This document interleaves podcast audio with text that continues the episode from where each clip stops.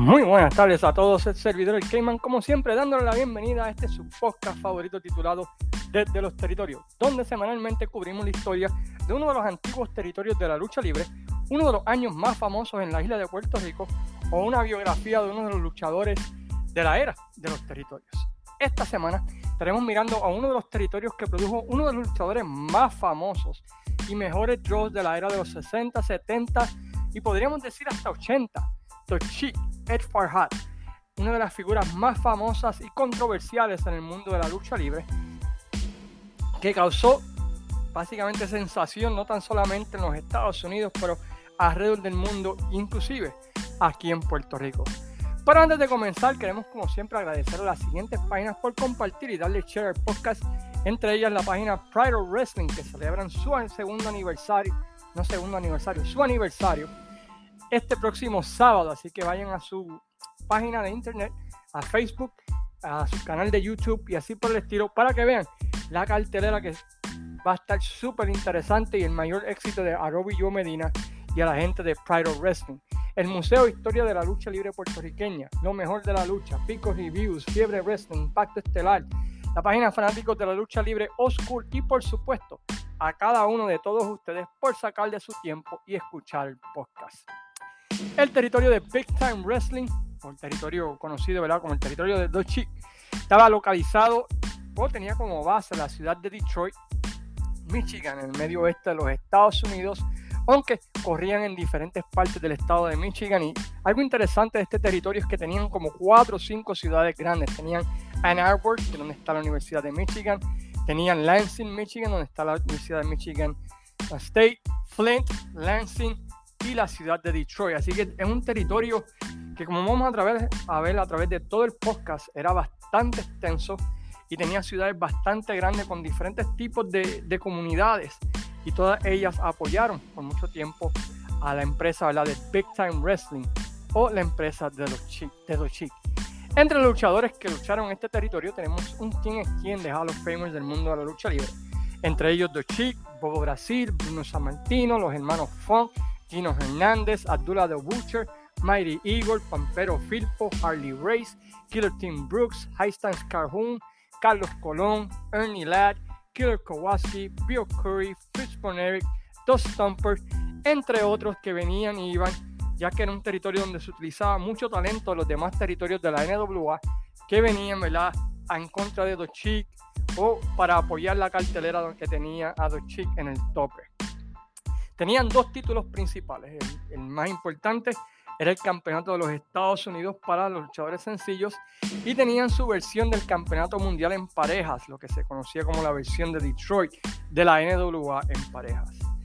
Comenzando en el 1947 tenían un programa de televisión en el canal 7 de Detroit, en lo que creo que fue uno de los primeros programas de lucha junto al Dumont Network de Chicago en todos los Estados Unidos. Al final de su corrida tenían uh, tres programas de televisión en diferentes canales, pero el base, por decirlo así, era el del canal 7 de Detroit, una franquicia de ABC. El territorio de Detroit, al final de sus días, pues, era considerado como uno de los más sangrientos, hardcore, y fue uno de los primeros que se puede decir que se fue por esa modalidad y todo, en base, ¿verdad? Pues a, a, su principal luchador que era conocido, ¿verdad? Como una de las figuras más alcorosas del mundo de la lucha libre. Pero la realidad es que el territorio no siempre fue así, inclusive el territorio por mucho tiempo era conocido como un territorio híbrido, inclusive era la base de los luchadores enanitos en los Estados Unidos, como vamos a ver a través de todo este podcast. El territorio de Detroit, como les mencioné, eh, eh, era un territorio bastante extenso, cubría, ¿verdad? Todo lo que era el estado de Michigan, cubría una parte de Indiana, la parte, ¿verdad? Que colindaba con, con, Michigan, New Buffalo, uh, Michigan City, eh, cubría también una partecita de Ohio, la que estaba más cerca al estado de Michigan. Y era uno de los territorios más antiguos de la lucha libre, comenzando allá en los años 20, bajo el mando de Nick Landos y Adam West Muller. Espero estoy diciendo bien ese nombre. Pero por los próximos 15 años, por alguna razón, bueno, sabemos cuál es la razón que estuvimos hablando, el tamaño del estado de Michigan y la cercanía a las fábricas de carros, de automóviles en los Estados Unidos, ahí estaban todas las fábricas de autos americanas en todo su apogeo, hacían de este territorio una posible mina de oro para el deporte de la lucha libre y por los próximos 15 años desde su principio era un territorio donde siempre había guerras de compañías tratando de invadir el territorio de Detroit y quedarse con esa ciudad porque estaban las factorías de, de automóviles, estaban las factorías de acero, era una ciudad próspera, por decirlo así, en esa época, donde había mucho dinero. Así que desde los años 20, cuando comenzaron Lick Dundas y Adam Weissmuller, siempre había, cada cierto tiempo apareció otra empresa que quería meterse en la ciudad y se iba en guerra contra ellos. La primera gran estrella del territorio lo fue Wild Bill Curry, que debido a su look y el estilo de rudo, ah, a pesar de la fuerte competencia de diferentes promotores, hicieron del grupo de London y Weissmuller como el más fuerte y mantuvieron la ciudad bajo su mando durante estos primeros años de la lucha libre en la ciudad de Detroit. Eh, a mediados de los 30, London, por alguna razón u otra, decide vender su porción a Weissmuller y Weissmuller se queda con todo el, territorio de, de, Michigan, por decirlo así, el territorio de Detroit, que era la ciudad base. Y Weissmuller contrata a una figura que llegó a ser la figura más importante en el mundo de la lucha libre durante esta época del territorio de Detroit y era la figura de Harry Light, quien comenzó, como muchos quizás comenzaron o comienzan en el mundo de la lucha libre, vendiendo las taquillas y fue subiendo poco a poco en la compañía hasta que se convirtió en la mano derecha de Weiss Mueller y ayudando a este ¿verdad? A, a correr el territorio, por decirlo así. En 1937, eh, Weiss fallece eh, debido a complicaciones, no, se especifica bien, y Harry Light se queda, le compra los derechos del territorio a la familia de Weissmuller y comienza la primera edad dorada de la lucha libre en Detroit bajo el mando de Harry Light. Harry Light como promotor estableció Detroit como un territorio sólido, cambia el nombre del territorio a Big Time Wrestling, nombre que estuvo hasta el final de sus días, contrata a Bert Ruby, quien era conocido como uno de los mejores bookers de esa época en los Estados Unidos. Entre los luchadores que Ruby le dio una oportunidad como Booker y estableció como estrellas, entre ellos podemos mencionar a Abdullah de Butcher, quien recibió su primera oportunidad en los Estados Unidos bajo el territorio de Big Time Wrestling. George Dianimo Steele, Killer Kowalski, Leaping Larry inclusive el mismo Ed Farhat the Chief. Light también asegura un contrato en el estadio más grande de Detroit en aquel tiempo, que era el Arena Gardens, y en 1947, como indicamos ahorita, tan pronto sale televisión, llega a un acuerdo para convertir a Big Time Wrestling en una de las primeras empresas con televisión en los Estados Unidos. Más adelante, en 1948, junto a otros cinco promotores, se unen para crear un monopolio controlando el campeón mundial. El monopolio lo conocemos como la National Wrestling Alliance y Harry Light fue uno de los primeros propulsores de esta unión o de este monopolio a través de los Estados Unidos para combatir, ¿verdad? Y poder tener control sobre los diferentes campeones mundiales que corrían a través de los Estados Unidos. No solo esto, pero Light también controlaba el booking de los enanitos alrededor de los Estados Unidos. Así que, por ejemplo, si alguien de California quería tener una lucha de enanitos, se contrataba con Harry Light y Harry Light, ¿verdad? Pues te decía, te puedo dar estos dos enanitos para tal fecha, te puedo dar estos otros dos enanitos para esta otra fecha y me tienes que dar un porcentaje. Y esto hacía, ¿verdad? Pues a Harry Light una figura prominente porque los enanitos, créanlo o no, a través de la época de los territorios, pues era una atracción especial, ¿no? Para la lucha para los nenes chiquitos y así por el estilo. Y también logró que el territorio se convirtiera en el lugar donde se enviaban a los demás novatos o aquellos luchadores que eh, la NWA pensaba podían llegar a ser estrellas para que agarraran experiencia. Así que Harry Light pues tenía en sus manos, fue uno de los primeros territorios que pudo tener en sus manos luchadores como mencionamos Abdullah the Butcher, Harley Race, eh, luchadores que la NWA veía como importantes, los enviaban al territorio de Detroit para que fueran adquiriendo experiencia antes de ser enviados a su territorio madre. Pero como todo, el ego y el poder uh, llevan a divisiones a pesar de la que la máquina estaba corriendo bien. Y esto lleva a que um, Ruby abandonara Big Time Wrestling y se fuera en competencia directa en contra de Harry Light por el control de la ciudad de Detroit, llevándose a mucho del talento. Aprovechando esta guerra, viene la figura de Jim Barnett, una figura que hemos hablado muchísimas veces a través de los podcasts ¿verdad? De, la, de la NWA, la figura tras bastidores de la NWA, y aprovecha esta oportunidad para también declararse en guerra contra Harry Light y Bert Ruby. ahora tienes tres promociones en, en, estos años batallando por la ciudad de Detroit y el estado de Michigan y el control de la lucha en ese territorio. Y, y, y una guerra bastante intensa. Luego de par de años de intensa guerra entre las tres empresas, Light finalmente tira la toalla y decide vender su parte a, a Jim Barnett, quien ahora se queda a cargo de ese territorio.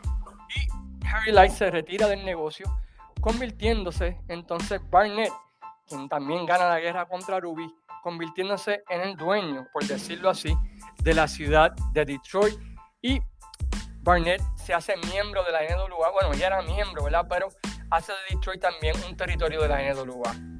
Tristemente, como hemos considerado en otros, en otros podcasts, el reinado de Barnett no duró mucho ya que en el año 62 se envolvió en un escándalo sexual con jugadores de fútbol del estado de Michigan, teniendo que vender el territorio, irse al exilio de Australia.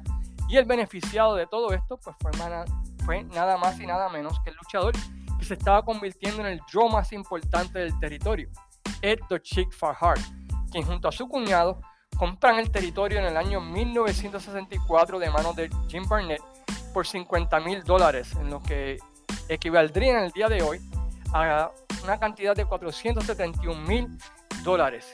Comenzando entonces una verdadera edad dorada que duró casi 10 años, del año 65 al 75. Tochik rápidamente se convierte en uno de los rudos más taquilleros de la época, basado en una historia sencilla. ¿Quién podrá derrotar a Dochik por medio de trampas, por medio de fuego, por medio de un tenedor, por medio de un cuchillo, de lo que sea, eh, siempre ganaba sus luchas. El territorio se convirtió rápidamente en un territorio de sangre, con Dochik teniendo increíbles feudos, ya sea con la figura de André el Gigante, contra Bobo Brasil, quien fue, por decirlo así, su Carlos Colón. El Carlos Colón y Abdullah de Butcher de Detroit pues fue el feudo de Bobo Brasil eh, contra Dochik. Bobo Brasil, quien era un miembro de la raza afroamericana, pues fue un exitazo en taquilla en el, territorio de Detroit debido a la increíble comunidad afroamericana que se encontraba en la ciudad de Detroit trabajando en las factorías de, autos y las factorías de acero. Era un draw increíble como contraparte. También tuvo un feudo de Chic contra The Mighty Eagle que conocimos aquí en Puerto Rico. Como mencionamos ahorita, Andrés Gigante. Y básicamente eh, toda la NWA, eh, básicamente era, era como antes sucedía con Carlos Colón, que venían luchadores rudos de la NWA a retarlos.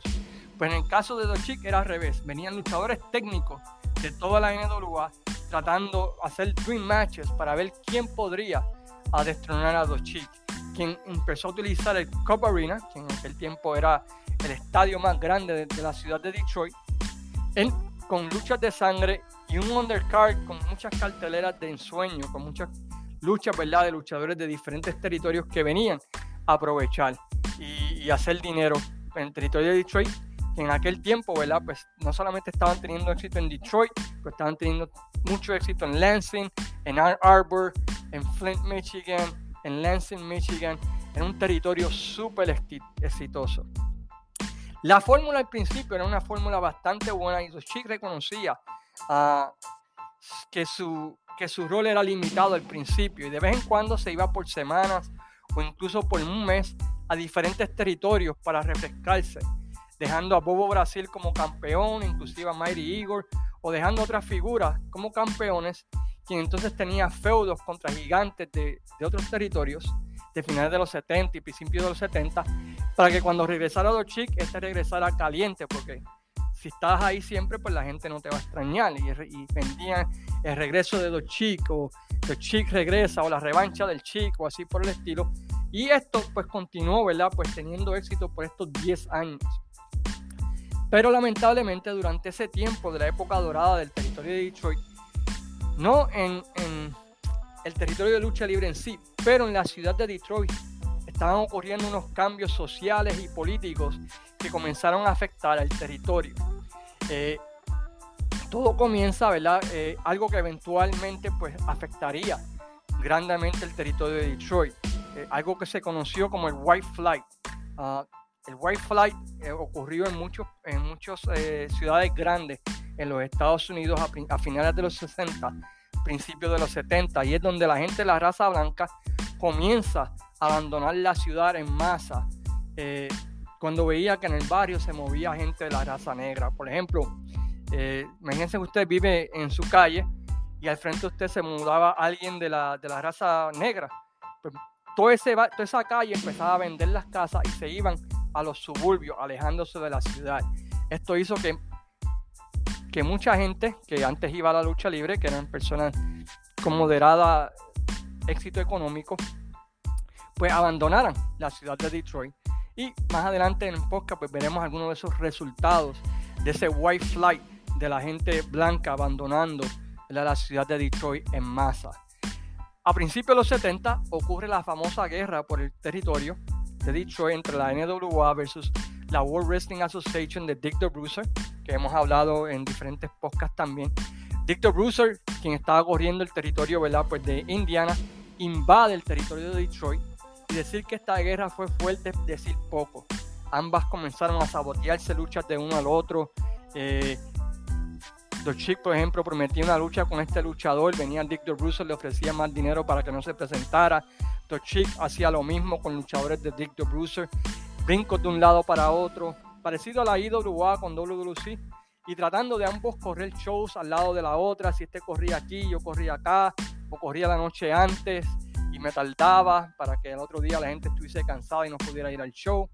Y además está decir que aunque el principio fue bueno para los fans de la ciudad de Detroit, ya que tenían increíbles carteleras con Tochic trayendo super atracciones especiales como Dusty Rose, eh, Harley Race, Dory Funk, Terry Funk, Dick Murdoch, luchadores grandes de la NWA. Y por el otro lado, Dick Bruiser trayendo luchadores de la AWA como Vern Gagne, eh, Blackjack Mulligan, Blackjack Lanza, Nick Bowinko. Y la gente en la ciudad de Detroit estaba viendo unas carteleras de ensueño por esos tres años. La realidad es que cuando tú quemas un territorio como hicieron ambos, en inglés dicen hotshot el territorio, tratando de hacer feudos cada vez más fuertes, eh, luchas de sueño, pues la gente se cansó y se quemó. Y se debilitaron ambas empresas por quemar luchas, por quemar feudos, que si no hubiese la guerra hubiesen podido aguantar, inclusive haber podido extender la vida de ambas compañías. No había necesidad de quizás traer a Dory Funk contra Chic y al otro mes Dory Funk, Terry Funk contra Chic. Pudiste haber estrechado ¿verdad? todos esos feudos y traerlos cuando era necesario, en vez de tener que obligatoriamente hacerlo para ganar una guerra entre compañías. En el 74, luego de tres años de, fuerte guerra por la ciudad de Detroit, finalmente The Bruiser aún tira la toalla. Y claro está, como suele suceder, cuando una compañía gana en contra de la otra, pues la perdedora usualmente termina trabajando para la empresa ganadora, porque al final del día hay oportunidad de hacer dinero en luchas de ensueño, como fue el caso de las luchas de ensueño entre The Chick contra The Bruiser. Y es que llenó ¿verdad? el Cup Arena por un, por un mes o dos con un feudo de sangre entre dos de las personas ¿verdad? Pues, más sangrientas en el mundo de la lucha libre. Pero luego de esto, pues lamentablemente, ¿verdad? Pues consideramos eh, el, el, territorio comenzó a, a, a, bajar en calidad, porque por varias razones. Como mencionamos, ¿verdad? Pues el White Flight afectó en un año, creo que más de 80 mil personas abandonaron la ciudad de Detroit al final de los, al principio de los 60, al final de los 60, principios de los 70, ocurrieron unos famosos motines en la ciudad de Detroit que adelantó más aún el éxodo de la gente de la ciudad de Detroit para los diferentes suburbios. En la industria automovilística comenzó a descender en el área de Detroit, al igual que las factorías de acero comenzaron a cerrar e hicieron que la gente pues comenzara a dejar de ir a las carteleras, pues ya no había ese dinero extra para poder ir eh, a, a las carteleras. Otro detalle, la criminalidad, donde estaba localizada el Cup Arena, pues no era un área de Detroit que era muy buena, especialmente a principios de los 70 y mediados de los 70. Así que mucha gente pues tenía miedo de ir los lunes por la noche a ver lucha libre. Así que eso me comenzó a afectar y también no ayudó el hecho de que ah, debido a la guerra con el Bruiser, pues los feudos ya se habían quemado y no existía nuevo talento que ocupara los principales lugares. Sumado que a diferencia que al principio, cuando The Chick se tomaba tiempo y descansaba y se iba para otros territorios como atracción especial, este decide permanecer como la figura principal en un feudo que no terminaba con Bobo Brasil. Imagínense eh, Carlos Colón contra Tula de Butcher sin el break de Carlos Colón con, con Hércules Ayala o el break de Carlos Colón contra Bruce Brody. Eh, no habían esos breaks de feudo, sino que básicamente eran las mismas luchas vez tras vez, el mismo undercard vez tras vez. Que en vez de hacer como hacía al principio, que se tomaba breaks para refrescar su imagen. También existe la leyenda, bueno, en el libro de Terry Funk y en otros libros, que los chicos no le pagaban a los luchadores y usaba la excusa de que alguien había robado el dinero de la taquilla. Y esto ocurrió en varias veces y esto llevó a que muchas estrellas que estaban pautadas a luchar, pues no se presentaran eh, al territorio, no shows y la gente pues empezó a desconfiar del, del programa o de las carteleras de Big Time Wrestling porque no sabían si en verdad la estrella que ellos prometían iba a llegar a, la cartelera. Y como mencionamos, pues la misma fórmula de booking con los mismos luchadores en el tope, finalmente llevaron a que en 1980 Detroit se convirtiera realmente yo creo que en el primer territorio importante de la NWA en cerrar eh, compañías se mantuvieron moribundos haciendo cartelera en el 81, 82 en diferentes partes de Michigan, pero ya técnicamente como, como territorio en sí, pues básicamente cerraron en 1980.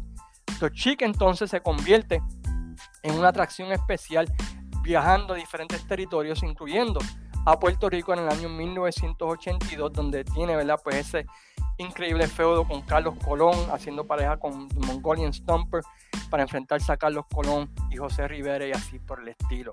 territorio de Detroit eh, tiene muchas cosas en YouTube, en Big Time Wrestling, que pueden ir y pueden ver. Como mencionamos, es un territorio súper famoso, ¿verdad? Porque fue uno de los primeros en promover el estilo hardcore a través de los Estados Unidos como el plato principal.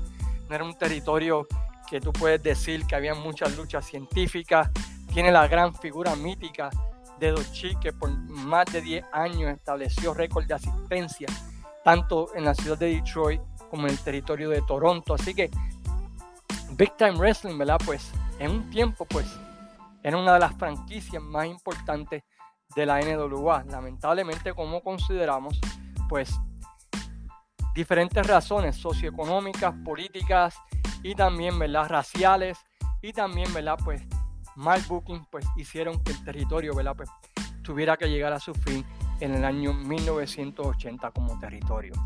Espero que hayan podido disfrutar de esta mirada del territorio de Big Time Wrestling o The Chic y los esperamos la semana que viene, ¿verdad? Pues con otro podcast hablando acerca de diferentes tópicos. Entre las próximas semanas que vamos a estar considerando, pues están los mejores feudos en parejas de la Capitol a través de su edad dorada. Vamos a estar mirando la biografía de Randy Macho Savage. También vamos a estar mirando el territorio de Tri-City Wrestling o Eastern Championship Wrestling, el territorio que llegó antes de ECW. Y también estaremos mirando más adelante, ¿verdad? Pues la biografía de Víctor Quiñones, que estoy trabajando en ella.